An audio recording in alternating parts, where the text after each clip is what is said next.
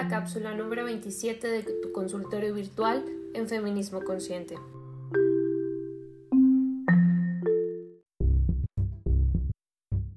Hace unos meses comencé a salir con una mujer.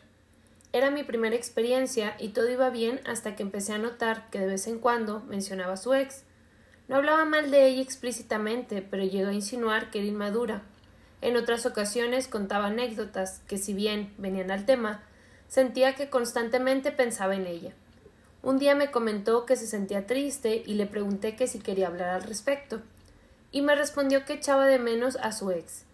Sentí que era una confirmación de lo que yo venía sospechando. Yo sabía que habían terminado hace más o menos un año, y cuando empezamos a salir, le dije que se sentía que era pronto para que ella se involucrara con alguien, y me respondió que no quería dejar de tener experiencias por eso. Entonces acordamos ver qué pasaba. Decidí que lo mejor era ambas era volver a ser amigas, pues habíamos tenido ese trato desde hace como dos años. Más tarde ese día me dijo que se iba a tomar un tiempo, y aunque sentí feo, lo entendía. Al otro día me sentía muy triste y seguíamos hablando. Me dijo que no se iba a alejar, que había sido el ego hablando. Ese día le dije que había estado pensando y sobrepensando las cosas, y que quizá podríamos seguir saliendo, porque dejando de lado el tema de la ex, las cosas fluían bien. Entonces me respondió que lo tenía que pensar. Durante un mes estuve con la incertidumbre de qué iba a decidir. Seguíamos hablando y viéndonos, pero solo como amigas. Pero la verdad es que yo la pasaba mal. Me sentí insegura y sobrepensaba todo, todo el tiempo. Ella a veces me contestaba bien y otras veces me ignoraba por horas. Sentía como si estuviera que convencerla de estar conmigo. Un día decidí preguntarle qué onda con nosotras porque ya no podía seguir así y me dijo que yo tenía razón y necesitaba tiempo para ella. Era algo que veía venir, pero que lo dijera claramente me ayudó a dejar de sentirme con dudas y decidí alejarme. Después de eso hubo algunos mensajes de su parte que sí respondí, pero los últimos ya no. Sentía que ya no era nada que decirle. Eran mensajes que ya no me decían nada, salvo cómo se sentía ella, donde deseaba que estuviera bien y que extrañaba platicar conmigo, hasta que un día me mandó un mensaje preguntándome si podíamos hablar. Entonces le respondí que sí, que me dijera qué pasaba. Contestó que quería saber si estaba bien y si nuestra amistad estaba bien, que había estado pensando las cosas y que ella sabía que yo estaba en mi proceso, que la disculpara si el mensaje me incomodaba.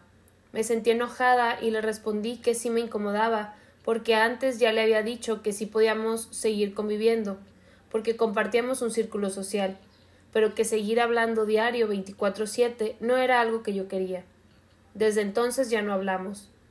Nos hemos visto algunas veces en contextos sociales donde no es necesaria una interacción directa. No sé cómo volver a construir una amistad. Me siento que no puede ser igual de que antes y no sé si pueda tenerla como amiga. Me enoja pensar en cosas que dijo e hizo, pero al mismo tiempo sé que no debería tomarme las cosas de manera personal. Si llegaste hasta aquí, gracias por leerme. Perdona por tanto texto, admiro mucho tu trabajo. Algo que tenemos que tomar muy en cuenta en cualquier tipo de relación, ya sea de amistad, de pareja, o si empezamos a ver a alguien de manera romántica, es que es importante establecer límites, condiciones y negociaciones. Si la persona te está hablando de su ex constantemente e incluso te llega a decir que le extraña, pues es algo que no deberíamos de estar ahí. Y es, suena lógico, pero a veces no lo entendemos. Y no es que un clavo saque otro clavo, es que si una persona no ha superado a su ex, entonces no está lista para empezar una relación con otra persona. Eso es aquí y en China. Y esta frase tan trillada de vamos a ver qué pasa o vamos a fluir con la vida, por favor, no hagan caso a ese tipo de manipulaciones y de violencias, no se lo hagan a ustedes mismas ni se lo hagan a otras personas. O quieres con alguien o no quieres. Y si te sientes con dudas, si sientes que estás insegura, entonces ahí no es no es vamos a ver qué pasa, es que quiero tener una relación contigo y me gustaría irla construyendo. no vamos a fluir con la vida, con la vida no se fluye, con la vida se construye y se toman decisiones. Y para eso es importante poner límites, condiciones, negociaciones a las personas.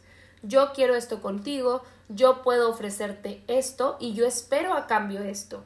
Porque es importante que en cualquier tipo de relación tengamos reciprocidad. Necesitamos que si yo voy a dar, yo también espero recibir. No es nada más esto de que, ay, no, yo doy y doy y doy. No, las cosas, la vida no funciona así.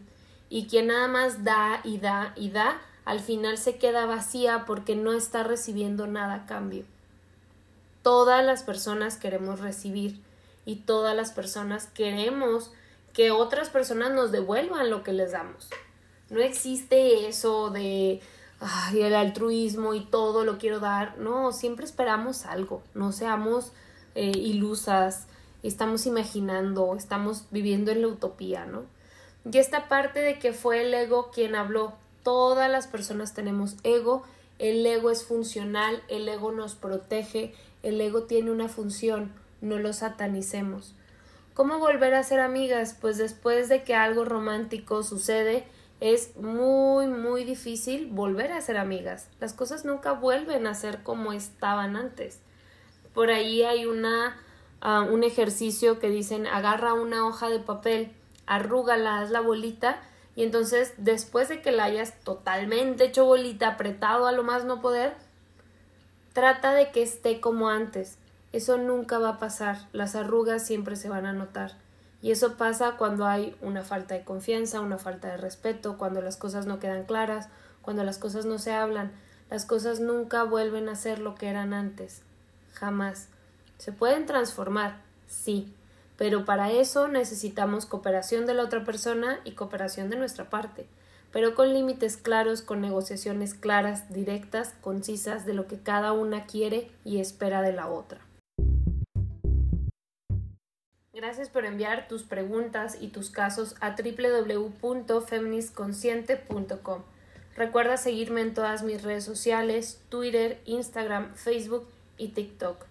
Cada miércoles aparecerá una cápsula del consultorio virtual para que tú lo puedas escuchar, compartir y aprender.